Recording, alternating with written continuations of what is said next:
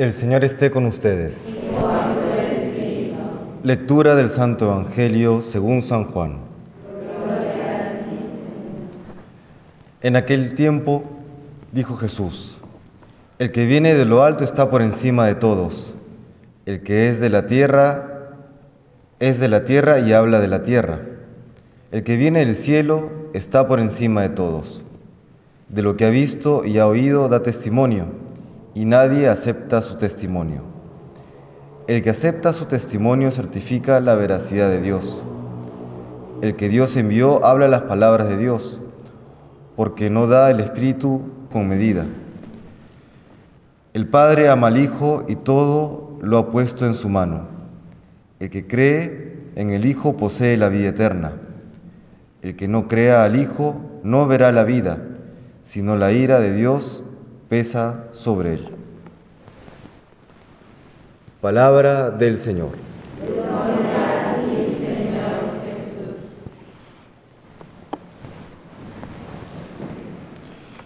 Hemos escuchado en la primera lectura de los Hechos de los Apóstoles cómo los fariseos tratan de silenciar el testimonio de los apóstoles, en concreto de Pedro y Juan.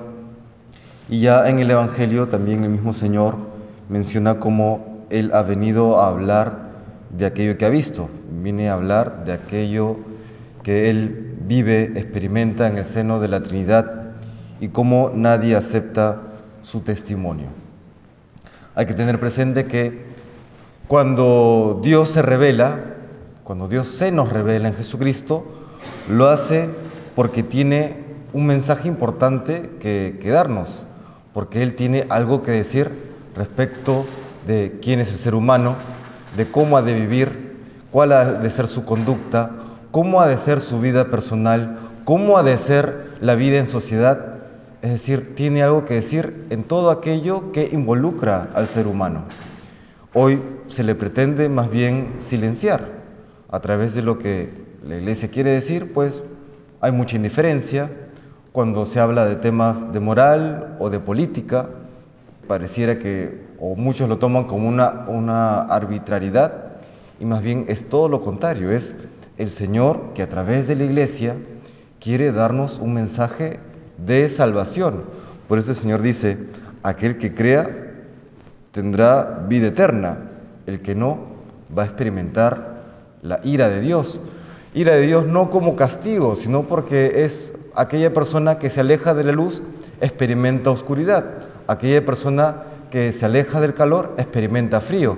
Aquella persona que se aleja de la bondad y del amor de Dios experimenta las consecuencias de este alejamiento. El Señor tiene algo que decirnos, tengámoslo presente.